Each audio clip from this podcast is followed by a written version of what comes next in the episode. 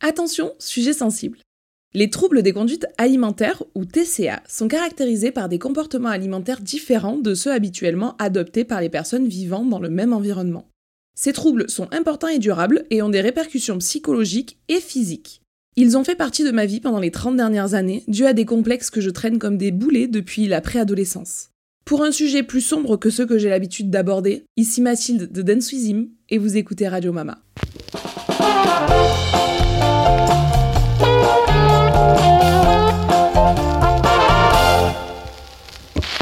Bonjour à tous, vous l'aurez compris dans cette intro fracassante, aujourd'hui je prends la parole sur un sujet qui fait totalement partie de moi depuis très très longtemps. Et ce n'est pas pour rien que j'en ai jamais trop parlé sur internet avant ça, c'est très personnel, très touchy et certainement pas le bon exemple à suivre. Je ne peux pas aller plus loin sans trigger warning si vous êtes sensible aux sujets tels que l'anorexie, la boulimie, le rapport aux aliments, le rapport au corps. Ce contenu n'est pas pour vous. Allez écouter ou regarder tout le reste de mon contenu, mais passez votre route ici, cela vous ferait vraiment plus de mal que de bien. Aujourd'hui, j'ai décidé de vous raconter mon histoire sous un angle que même certains de mes proches ne connaissent pas. Je me dis que j'ai la chance d'avoir une audience assez large et que mes erreurs et mon vécu peuvent peut-être aider ne serait-ce qu'une personne, soit à comprendre qu'elle est elle-même malade, soit à mieux ressentir le mal-être de personnes malades qui l'entourent. Si c'est le cas, alors cette mise à nu en vaut la peine. Je vais vous parler avec le cœur, sans toute l'organisation que j'ai abordée dans mon dernier épisode. Je peux donc partir un petit peu plus dans tous les sens que ce que vous avez l'habitude ici, mais bon, à sujet exceptionnel, sensibilité exceptionnelle Commençons par le commencement, je vais vous parler de mes premiers complexes. Comment sont-ils apparus et pourquoi ne me lâche-t-il pas la grappe depuis? Depuis toujours, quand j'étais bébé, quand j'étais euh, jeune enfant, j'ai toujours été plutôt de la team en chair que de la team à qui il manque un peu de gras et ça ne me posait évidemment aucun souci. J'étais entourée d'amour et de bienveillance de la part de la famille et je n'ai jamais jamais eu un seul propos qui soit euh, compliqué de ce côté-là. C'est plutôt venu du côté des copines, et c'est sans méchanceté aucune qu'un jour une d'entre elles me dit euh, Ah On est les deux grosses de l'école, t'es la seule à avoir les mêmes cuisses que moi. Et ce jour-là, pour la première fois de ma vie, je devais être à peu près en, je dirais CE2 ou CM1, je me suis dit ah oui, tiens, je suis différente. Ça a été ma première prise de conscience de Ah, ouais, je suis pas comme les autres, et euh, je crois qu'apparemment, eh ben, il faut pas ne pas être comme les autres. Autre prise de conscience, ça a été euh, un médecin qui me montre ma courbe de poids et me montre à quel point je suis au-dessus, mon dieu, je suis en dehors des normes et tout. Les gars, mon poids, il était vraiment juste au-dessus de la partie haute de la courbe de poids. J'étais pas à des kilomètres, je peux le revoir encore aujourd'hui, mais lui me montre à quel point c'est catastrophique et à quel point je suis très loin de la moyenne, et je continue donc à me dire ah ouais, effectivement, il faut pas que je sorte à ce point-là de la norme, ça va pas. Un petit peu plus tard, moi je suis toujours autant amie avec cette fameuse copine, et la mère de cette dernière était beaucoup plus dans la représentation physique de son enfant que ce que l'étaient mes parents pour moi. Nous, à la maison, on a toujours eu une alimentation très variée, très équilibrée, et puis mes parents, ils partaient du principe que oui, j'étais légèrement au-dessus de la courbe de poids, mais bon, j'étais méga sportive, en bonne santé, et il y avait ça qui comptait en fait. La maman de la fameuse copine, donc, comme je vous le disais, était un petit peu plus proche du fait qu'elle ait envie que sa fille soit dans les standards de beauté euh, des années 90, donc vraiment des personnes très très minces. Je le lui reproche pas, c'est juste un fait, c'était comme ça, elle était plus propre à y faire attention, plus à même à y faire attention en tout cas. Et donc elle amène ma copine chez la diététicienne pour qu'elle m'insiste. Et elle me conseille de faire la même chose, sachant que c'était une adulte en qui j'avais confiance et une adulte qui me disait bah oui quand même les filles ça faut faire attention parce que sinon vous allez en souffrir toute votre vie. Avec le recul, je me dis qu'à ce moment-là, j'en souffrais pas avant, mais c'est à partir du moment où j'ai eu ces mots-là que j'ai commencé à en souffrir. Elle a pas fait exprès, hein, la pauvre, mais c'est fait. Comme c'était quelqu'un de gentil et de bienveillant avec nous, c'était absolument pas pour me complexer qu'elle nous disait ça, et même, elle a eu la, j'y mets des guillemets, mais la gentillesse de me donner le régime de ma copine en disant, bon, puisque tes parents veulent pas t'amener chez la diététicienne, sachant que moi je leur avais jamais demandé à ce moment-là, hein, elle me dit, tu pourras quand même perdre du poids et être mince et belle. Bon, voilà, j'étais en sixième à ce moment-là, donc c'est un moment où ton rapport au corps, etc., il est important quand même. L'année de sixième, je commence donc vraiment à me dire que il est vrai que j'ai vraiment les cuisses les plus imposantes de tout le collège. Ce qui n'est pas vrai, mais dans ma tête c'était tout à fait vrai. Et j'ai le malheur de croiser la route d'un garçon, un enfoiré en fait, plutôt qu'un garçon, qui tombe sous mon charme Et je refuse ses avances. Lui, il m'intéressait pas du tout. Moi, en sixième, j'étais pas intéressée par les garçons du tout. J'étais intéressée par euh, faire du tir à l'arc, faire de l'escalade, faire du cheval, faire du sport, aller courir, être avec mes copines, mais certainement pas tomber sous le charme d'un garçon. Eh bien, ce gars-là, vu que j'ai refusé ses avances, il s'est amusé à acclamer dans tout le collège que j'étais Mathilde, la meuf à 10 000 euros, 10 euros le kilo. Et quand tu subis ce type de harcèlement, que déjà t'as eu l'expérience de Ah, t'as vu, on est les deux seules grosses, ah attention, le médecin te dit que ta courbe de euh, poids est bien trop importante. Ah si tes parents veulent pas t'amener chez la diététicienne, t'inquiète pas, prends le régime de ma fille. Eh ben ça cogite, ça cogite là-haut.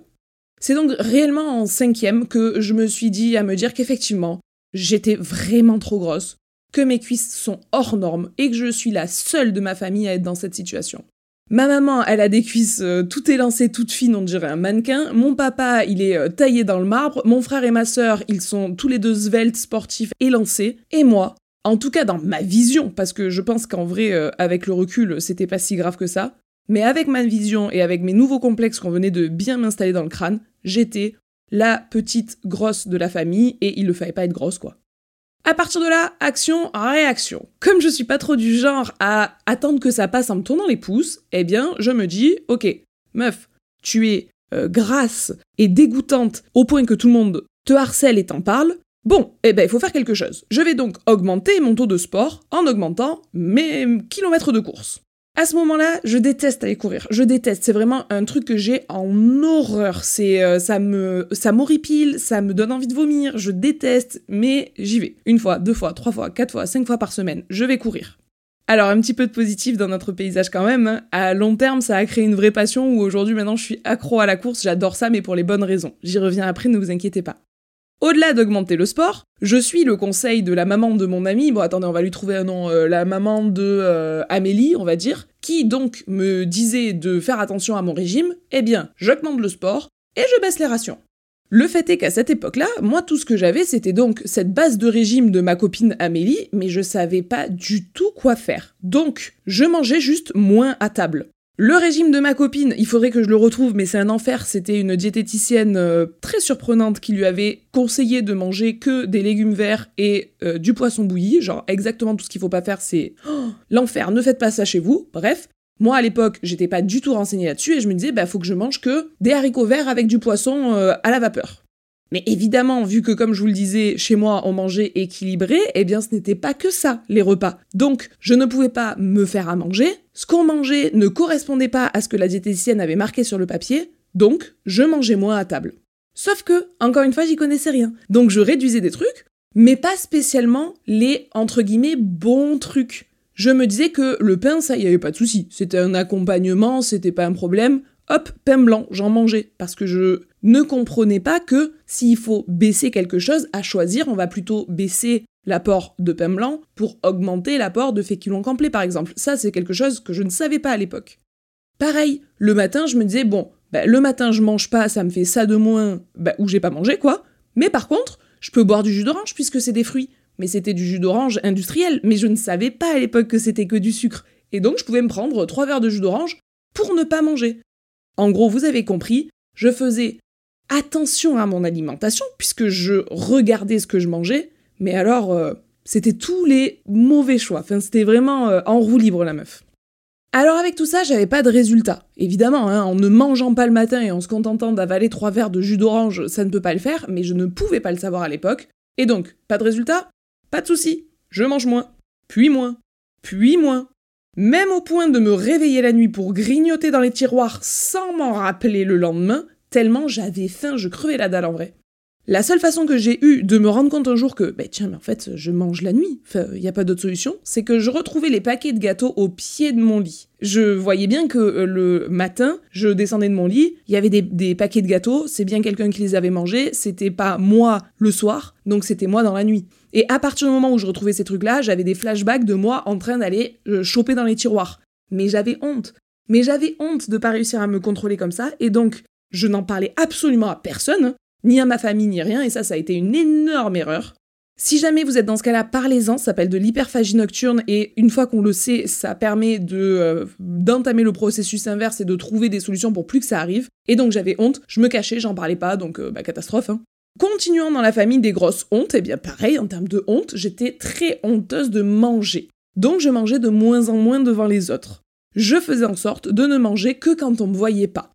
En société, je ne mangeais rien et tout le monde me disait Oh, Mathilde, elle a un petit appétit. Et je vous jure que genre j'avais la fierté de Eh ouais, j'ai un petit appétit ridicule. Ce n'est pas une fierté, c'est débile. Mais à ce moment-là, ça me rassurait. Je me disais Bon, ben ça va. Les autres voient que si je suis grosse, c'est pas ma faute. Je mange rien.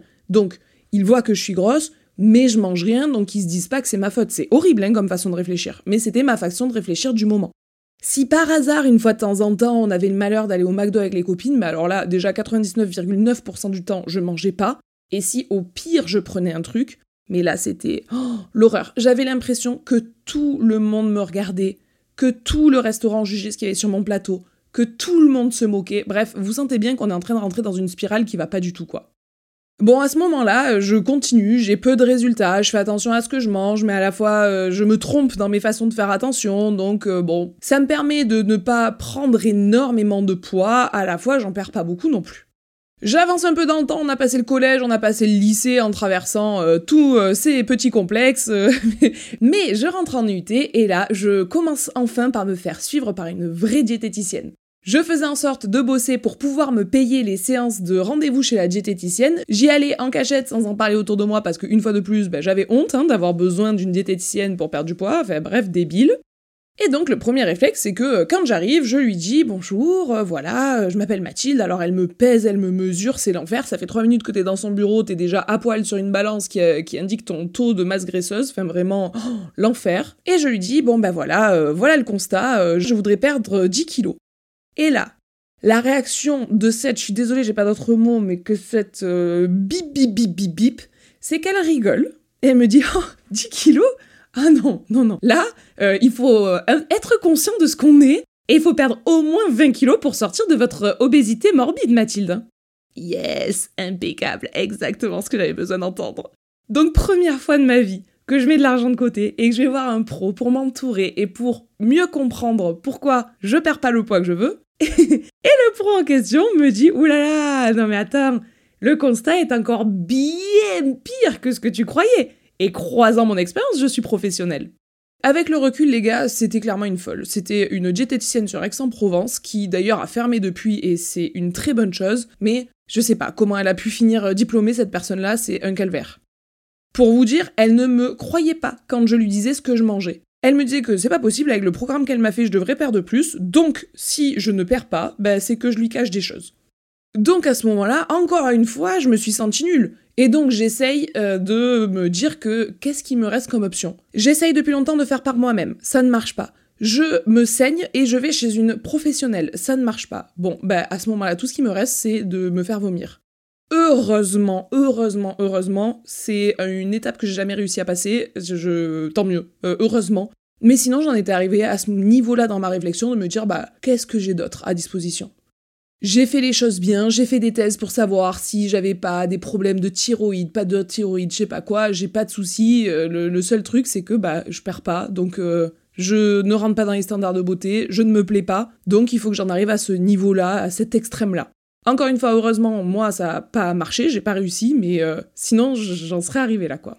J'ai la présence d'esprit à ce moment-là d'arrêter de travailler avec la diététicienne et de me dire que de toute façon, les séances qu'on fait, elles ne servent qu'à faire mon procès, à me dire euh, non, non, non, non, mais dis-moi vraiment ce que t'as mangé, qu'est-ce que t'as vraiment mangé, dis-le, dis-le, crache le morceau. Alors que bon, j'avais pas mangé plus que ce qu'elle m'avait dit. Et euh, en vrai, je ne faisais que ça, hein, des séances, c'était que ça. Elle ne, me remodelait même pas mon régime ou quoi que ce soit. Enfin bon, bref, du coup, j'arrête de travailler avec elle et euh, je pars déterminée, je me rappellerai toute ma vie, je descends le cours Mirabeau à Aix, pour ceux qui connaissent cette ville merveilleuse et je vais euh, au Monoprix qui est sur le cours Mirabeau pour m'acheter des haricots verts à la vapeur, je me rappelle parfaitement bien. Et là je croise une meuf qui me dit Oh la grosse Oh il serait temps de se mettre au régime, non? Et là je rentre dans une bulle où j'explose sur place, je pleure tout ce que j'ai à pleurer, je ne sors plus de mon appartement pendant 48 heures. Et je me dis Ok, je revois tout de A à Z. Je vais faire les choses bien, je vais me renseigner à fond, ça va marcher. C'était un peu le moment de la dernière chance. Alors cette personne, cette connasse qui m'a dit ça dans la rue, euh, elle m'a fait énormément de mal et à la fois ça m'a fait tourner une page où je me suis dit, bon, plus jamais de ma vie on me parle comme ça, c'est fini. À ce moment-là, j'attaque la salle de sport à fond. Une fois par semaine, puis deux fois par semaine, puis trois fois par semaine. Je cours énormément, puisque quand tu commences à faire de la salle de sport, généralement tu commences par la partie cardio et tu regardes la muscu un peu de loin en ayant envie d'y aller mais sans savoir trop quoi faire. Je fais donc beaucoup de cardio à la salle, puis petit à petit, je vais prendre une petite haltère, genre euh, oula le biceps, puis oula le triceps, et petit à petit, je me mets à faire aussi de la, du renforcement musculaire. Je cours énormément, là à ce moment-là, je courais 45 minutes par jour. Je me renseigne plus, plus, plus, plus sur l'alimentation. Je comprends enfin ce que sont des glucides, des protéines, ce qui aurait été quand même la base qu'aurait dû m'expliquer la diététicienne, mais bref, passons. Je comprends donc toutes les erreurs que je faisais juste ici et je rééquilibre mon alimentation en me disant ah oui d'accord, bah, ce que je rajoutais bah, c'est débile, donc ça je le rebaisse, mais je me permets d'aller manger des pâtes parce qu'en fait sans ça je n'avance plus. À ce moment-là arrive un grand moment dans ma vie aussi où je me dis bon bah j'arrête l'alcool puisque j'avais tendance à faire beaucoup la fête, on va pas se mentir, moi vous le savez, euh, les copains, la fête, la famille, ça fait partie des trucs qui me vont bien et j'avais tendance à toujours boire deux trois petits verres d'alcool en soirée, etc. Parce que bah voilà, ça fait partie du décor. Je me suis dit, allez, je m'y mets à fond, euh, hygiène de vie, un esprit sain dans un corps sain, j'arrête l'alcool au moins pendant deux mois et je vois ce que ça donne. Cette décision-là euh, d'arrêter l'alcool, elle doit remonter maintenant à presque 9 ans. Ouais, c'est un truc comme ça. Et eh ben sachez que depuis, euh, j'ai jamais repris, parce qu'en fait, je n'ai absolument pas besoin d'alcool pour faire la fête. Je m'amuse tout aussi bien sans boire évidemment, si une fois de temps en temps euh, j'ai envie euh, d'être un peu pompette et tout, euh, bah voilà, pourquoi pas, mais en vrai ça doit se compter, ça doit être une fois dans l'année, et le reste du temps, j'ai pas besoin de l'alcool pour tout ça, et je m'en passe très très bien. Bref, revenons à il y a 9 ans. À ce moment-là, je pense que j'ai trouvé une très bonne hygiène de vie. Je mange bien, je fais du sport, même si c'est pas pour les bonnes raisons, hein, parce que clairement à ce moment-là, je faisais du sport pour mincir et pas pour mon bien-être. Je fais la fête, donc du coup, j'ai des relations sociales, mais sans boire pour autant, donc euh, voilà, tout va bien, et je perds petit à petit du poids, et j'atteins enfin mon poids de forme. À ce moment-là, j'atteins les moins 10 kilos que je m'étais fixé et dont j'avais parlé à la diététicienne. Je suis trop contente, je suis fière de moi, et à la fois, j'ai cette petite voix qui résonne dans ma tête de ha ha ha ha. Il faudrait en perdre au moins 20 pour sortir de votre obésité morbide. Et donc, je me dis, t'as perdu 10 kilos. Y a plus qu'à perdre les 10 suivants. Hein. Et là, ma bêtise, ça a été de pas m'arrêter. De pas rester à ce poids de forme de moins 10 kilos et de me dire, les 10 restants, je vais leur bouffer leur mère.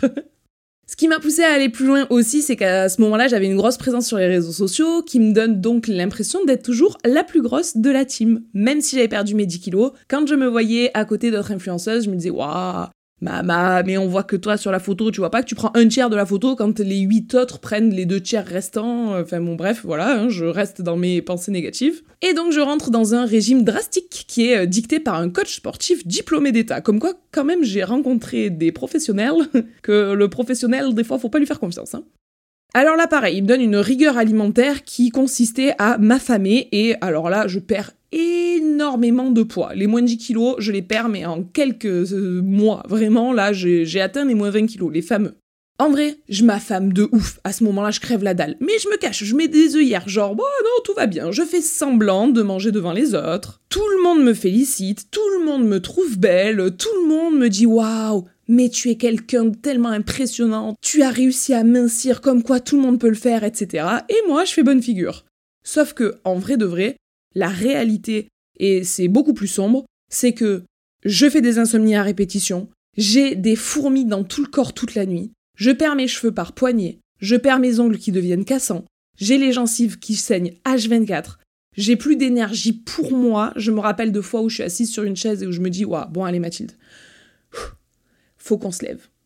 Dans trois secondes, on se lève. Un, deux, non allez, encore une petite pause, mais après on se lève.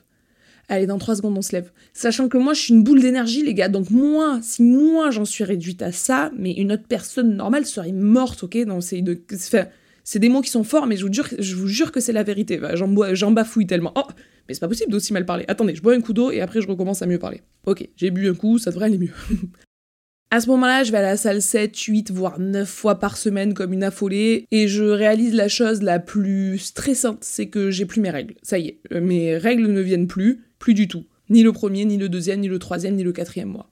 J'en parle à une doctoresse qui me dit que c'est normal, j'ai perdu beaucoup de poids, c'est le temps que mon corps s'y refasse, mais que si mes règles ne reviennent pas, bah, faudra peut-être quand même penser à augmenter l'alimentation parce que bah, je mange quand même pas beaucoup. Elle était pas du tout au courant de à quel point je mangeais rien du tout. Hein. À ce moment-là, je continue avec la même alimentation et le même rythme parce que bah euh, j'ai un corps qui me plaît bien. Je trouve que je suis encore un peu ronde, mais on est quand même beaucoup plus dans les standards de beauté que j'aime à ce moment-là. Avec le recul, clairement, c'était plus moi. Hein. J'avais plus de seins, j'étais toute mince, c'était plus moi. Mais bref, je continue donc. Même alimentation, même rythme, mais horreur. Je reprends du poids. Et là, c'est la catastrophe. Je ne peux pas moins manger que ça. Je ne peux pas faire plus de sport que ça et je reprends du poids. Mais vous imaginez même pas l'enfer dans lequel ça me plonge à ce moment-là. À la salle, il y a une meuf qui vient me dire Oh là là, t'as lâché tes efforts, toi, non? Je dis Ben non, pourquoi? Elle dit Ah, parce que bon, moi, c'est pour toi, hein. parce que au cas où tu t'en rendes pas compte. Hein. Mais là, tu es en train de reprendre tout ton bide. Et là, mais mon Dieu, mais vous imaginez même pas à quel point ces mots comme ça font mal. Et c'est la descente aux enfers pour moi. Et heureusement que Lucas, il était là à ce moment-là. Il m'a dit Stop, on arrête les conneries. Cette meuf-là, c'est de la jalousie pure et dure. Euh, il me dit Mais pas du tout. Voilà, il y, a, rien. Il y a rien. Stop, on arrête les bêtises. Par la suite, il y a deux trucs qui me sauvent aussi, je pense, c'est que déjà, il y a le confinement qui arrive et ça me prive de l'accès à la salle de sport. Mais également, il y a un déménagement à 900 km de chez moi qui m'éloigne du regard des gens qui me connaissent. Alors attention, hein, les gens de ma famille, les gens de mon entourage, eux étaient ultra bienveillants et les gens qui me connaissent, euh, c'est pas ceux-là auxquels je fais allusion. C'est que ça m'éloigne du regard des gens de la salle justement, qui m'ont connu maigre et qui commencent à me reconnaître avec un peu plus de forme et que moi je me dis oh mon dieu quel enfer, quel enfer. Mais mon corps il était juste en mode survie à ce moment-là. Tous ces moments-là me mènent petit à petit à une prise de conscience en me disant que ça ne peut pas durer. Parce que pour vous donner une idée, c'était un moment où j'étais tellement enfermée dans mes complexes que si par exemple à un moment je rigolais un truc, sachant que je suis la personne euh, très bon public qui rigole très souvent, j'étais là, je rigolais, et d'un seul coup je me disais mais Mathilde pourquoi tu rigoles? T'as vu la taille de tes cuisses? Tu crois que euh, c'est le moment de rigoler? Mais c'est dingue d'être enfermée dans des pensées comme ça. Et ben c'est pas grave, ça me bouffait le cerveau. Et je me disais mais non non non non, pense à tes cuisses, rigole un peu moins et, euh, euh, pense à ça. Et donc, je me renfermais dans du noir. Bref, c'était un peu. Oh, quand j'y repense, c'était vraiment. J'étais enfermée dans mon enfer, quoi. Donc, euh, j'ai une prise de conscience et je me dis, ça peut pas durer, je vais voir une psy. Et là, elle me parle d'un truc qui a été un excellent déclic pour moi. Ça a été vraiment le début de Ah, ok, je vois la lumière au bout du tunnel. Elle me dit que quand c'est comme ça, quand je me fais des fixettes de Ah là là, t'as vu la taille de tes cuisses, etc., en fait, mon cerveau, eh bien il faut que je le tourne au ridicule quand il me fait des choses comme ça. Comment le tourner au ridicule? Il suffit que je me l'imagine comme étant un petit hamster enfermé dans une roue à hamster qui court tout bêtement derrière ses principes.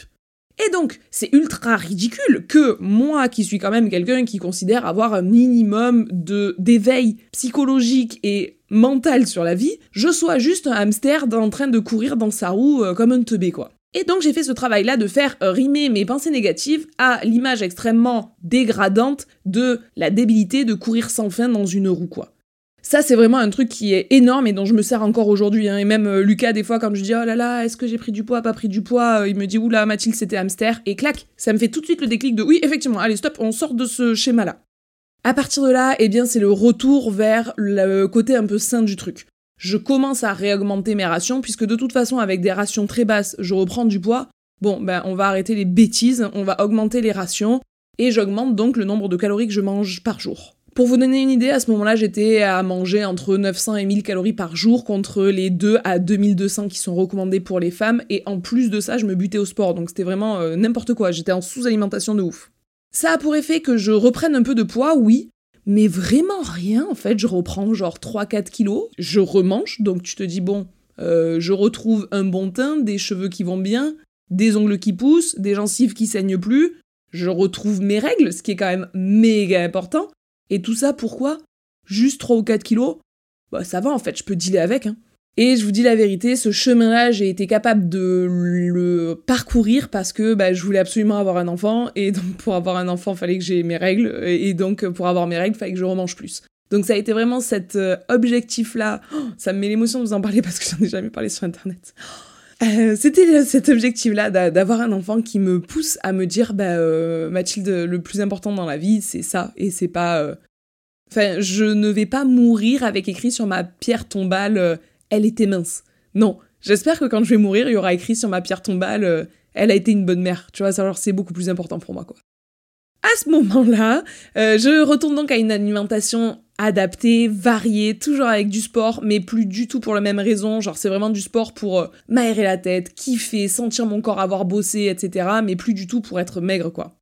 Euh, je vois mon évolution aussi petit à petit vers un poids de forme où j'ai du muscle, même s'il il n'est plus aussi sec qu'avant, je garde ma masse musculaire, j'ai de l'énergie de ouf, je vais bien dans ma tête, je me permets de manger ce que j'aime, ce que j'ai envie, mais le reste de mes rations sont super équilibrées. Bref, je trouve un équilibre qui me semble vraiment, vraiment top, quoi. Après, je fais toujours attention au monde extérieur et je me rappelle que des fois mes hamsters sont déclenchés par d'autres personnes que moi. Par exemple, certains abonnés qui sont sans pitié, hein, vraiment. Mais aussi certains médecins que je vais voir pour leur demander euh, bah, pourquoi je tombe pas euh, enceinte aussi rapidement que je le souhaiterais et qui m'expliquent que euh, bah y a plusieurs raisons. Moi, je leur demande est-ce que c'est dû au fait que je suis tombée dans l'anorexie et j'ai très très peu mangé pendant un moment? Ce fameux médecin me dit alors d'accord, et donc votre poids le plus bas, ça a été quoi? Je lui donne mon poids le plus bas que je vous donne pas ici, pas par pudeur, mais pour ne pas influencer qui que ce soit. On s'en fout en fait, le poids c'est rien d'autre que euh, une donnée sur une balance, on s'en fout. Bref. À ce médecin-là, je lui donne le poids et il me dit Oh, c'est loin de l'anorexie, ça, mademoiselle. Non, non, non, vous étiez pas anorexique. Gros, frère, gros. Je mangeais 900 calories par jour pendant des années. Qu'est-ce que tu me parles que j'étais pas anorexique? Et donc ce fameux médecin m'explique que bon bah si je ne tombe pas enceinte maintenant, c'est parce que je suis trop grosse, donc euh, il faut que je perde un peu de poids et puis euh, voilà, je tomberai enceinte. Quand je vous dis qu'au cours de ma vie, j'ai rencontré euh, des gens du corps médical qui étaient quand même qu'à moitié finis dans leur tête quand même. Hein. Et donc tout ça, c'est des red flags que je vois maintenant. Et quand les gens me disent ça, sur le coup, ça fait hamster, hamster, hamster, et je me mets un stop au hamster. Et je me dis non, là, c'est soit euh, l'abonné qui est bête, soit le médecin qui est bête, ce n'est pas vrai. Euh, arrêtons, ce modèle grossophobe, c'est incroyable. Cette dernière partie de ma vie, qui est aussi la plus récente, j'ai envie de l'appeler Et un jour tu es prête. Ça a été le meilleur moment de ma vie, je vais encore avoir de l'émotion qui monte, je le sais, j'ai les larmes qui montent, c'est incroyable. D'être aussi émotive, mais bref, il y a un moment où euh, le physique et le mental étaient alignés, je pense que j'ai trouvé un équilibre qui était juste très bien, je me sentais ultra bien dans ma peau, sans avoir à euh, me restreindre au niveau de la bouffe. J'étais dans mon poids forme, j'étais très très bien. Mon mental, il allait bien parce que euh, ça y est, j'avais ma propre entreprise, tout nous réussissait, etc. Eh bien écoutez, physique et mental aligné égale, je suis tombée enceinte en juillet dernier. Et vous l'entendez à ma voix, c'était le bonheur, quoi. Alors, depuis, ça fait 9 mois, et j'ai pris au moins 21 kilos pour l'instant. C'est beaucoup, mais écoutez, Malgré tout, j'ai mangé équilibré tout au long de ma grossesse, je me suis bougé tout du long, hein, pour euh, vous donner une idée. Pas plus tard qu'hier, euh, je suis donc à 15 jours du terme, j'ai marché 12 000 pas, donc euh, plutôt sympathique, je suis allée au cheval tous les jours, etc. Donc, en vrai, je reste sereine. Mon alimentation, elle me convient, je me sens bien avec ce que je mange. La façon de me bouger me permet de garder une activité physique et de me sentir bien dans mon corps. Bon, eh bien écoutez, je peux être sereine du coup. Je suis en train de créer la vie d'un petit être qui est en parfaite santé. Y a que ça qui compte. Alors oui, je suis plus grosse que ce que j'ai été. Je pense même que ça fait partie de la période de ma vie où j'ai jamais été aussi lourde de toute ma vie actuellement. Mais c'est pour la bonne cause. Le plus important c'est cette folle aventure et je ne veux pas y mettre de stress. Et même, je vais peut-être casser un peu les codes, mais je me trouve grave belle comme ça les gars. J'adore mon gros ventre, j'adore savoir pourquoi il est là, et puis ben, c'est important en fait de le dire que oui, on peut se trouver belle avec des kilos, vraiment beaucoup de kilos en plus. Je me dis aussi que quand j'aurai accouché, ben, je retournerai faire du sport, mais pas par envie de maigrir, juste par manque de ouf, parce que ça me manque de ouf, et par plaisir. Et puis j'ai appris aussi au fil des années à aimer ce corps merveilleux qui me permet de faire tant de choses, ce corps merveilleux qui me permet d'être toujours à fond, d'être tout le temps de bonne humeur, d'être jamais malade, qui me suit dans mes folies les plus folles, qui m'a permis d'accueillir un enfant, qui n'a pas été trop méchant envers moi en gardant que très très très très peu de traces de mes folies et de mes abus. Bref, ce corps-là à qui je dois beaucoup et c'est ça l'important en fait. En conclusion, aujourd'hui, je me considère pas comme guérie, afin de ne pas relâcher ma vigilance et de ne pas retomber dans mes travers. Je me dis que j'ai l'impression de réussir maintenant à tenir loin de moi cette bêtise de TCA et de être maigre à tout prix. Je crois que j'arrive à m'en détacher malgré le fait que je fasse un métier d'image et ça, euh, c'est pas évident. Mais je reste quand même super vigilante et je fais en sorte que s'il y a un hamster dans le coin, il puisse rester dans son environnement naturel, mais par contre, il monte dans aucune roue hamster. Hein. Je profite de cet épisode pour nous rappeler à tous qu'il faut qu'on fasse tous ensemble attention aux mots que l'on emploie. On peut traumatiser quelqu'un toute notre vie. Et cela, quelle que soit la remarque qu'on fait sur son physique, que ce soit bienveillant ou non. Si c'est pas bienveillant, bon, euh, Bon, de toute façon, les gens bienveillants ne font pas partie de la commune d'Ensouzim, donc vous seriez pas là. Mais il y a des fois où on pense être bienveillant en disant à quelqu'un euh, Waouh, t'as vachement minci, ça te va bien. Bon, bah peut-être que cette personne, elle voulait pas du tout mincir et que du coup, c'est l'enfer. Ou, à l'inverse, on dit Ah, bah t'as repris un peu de poids, ça te va bien parce que t'étais un peu maigre. Mais peut-être que cette personne, c'est l'enfer pour elle d'avoir repris du poids. En gros, moi maintenant, j'essaye de m'obliger à ne plus parler aux gens de leur physique en fait. Ils s'en rendent compte, ils ont des miroirs, ils ont des photos, on passe notre vie à nous regarder dans des téléphones et dans des vidéos et dans des photos, etc. Bref, il y a tellement plus important que le physique. Go mettre en avant les capacités mentales des gens, à leur dire Waouh, je trouve que t'es plus intelligent qu'avant, à la limite, mais pas euh, t'es plus mince, genre ça a pas de sens. Alors aujourd'hui, mon physique, c'est pas celui de la super sportive à laquelle je me suis habituée depuis si longtemps. Mais qu'importe je vais bien, je vais très bientôt enfiler à nouveau mes baskets, alors la vie est belle. Tout ça, c'est une des raisons d'ailleurs pour lesquelles quand les gens me demandent alors ça va, c'est pas trop dur les 30 ans, oh là là, on vieillit et tout par rapport aux 20 ans, euh, oh là là, on sent qu'on avance et tout. Mais non, mais pas du tout. J'ai adoré mes 20 ans. Je faisais la fête tout le temps, j'étais avec plein de copains, etc. Mais j'adore mes 30 ans. Ce sont deux tranches d'âge avec des points positifs et des points négatifs mais je crois que j'ai jamais été aussi équilibrée et en accord avec moi-même qu'aujourd'hui. Et même, j'ai envie de vous dire, pour rien au monde, je retomberai dans mes spirales négatives de 20 ans où euh, je ne pouvais pas me voir sans trouver que mes cuisses faisaient la taille de la tour de Pise. Oh là là, quel sujet les amis Je me suis livrée, je me suis mise à nu, voilà, je suis nue comme un verre devant vous et euh, je pensais que ça serait plus dur que ça à vrai dire. Je crois qu'on a atteint un niveau de proximité ici qui me permet de vous livrer là-dessus plein de petits détails. Et comme je vous disais, c'est des détails que parfois même euh, mes proches ne savent pas. J'espère que ce témoignage pourra, comme je vous le disais, soit aider des gens qui sont dans la même situation, soit aider des gens qui ne sont pas du tout dans cette situation, mais qui côtoient d'autres personnes qui sont dans cette situation, soit au moins nous éveiller tous ensemble sur le fait que euh, faut qu'on fasse super attention à chaque mot qu'on dit, parce que bah, chaque mot compte en fait. J'avoue que je sais pas comment conclure, c'est la troisième fois que je dis. J'espère que vous avez passé un bon moment tout en me disant non mais je peux pas vraiment le conclure comme ça, mais bref, sachez en tout cas la commu que je vous aime fort. Merci de m'avoir écouté ici, me livrer à ce point. Je vous fais, moi, tout plein de gros bisous. Je vous aime très très fort et je vous dis à très bientôt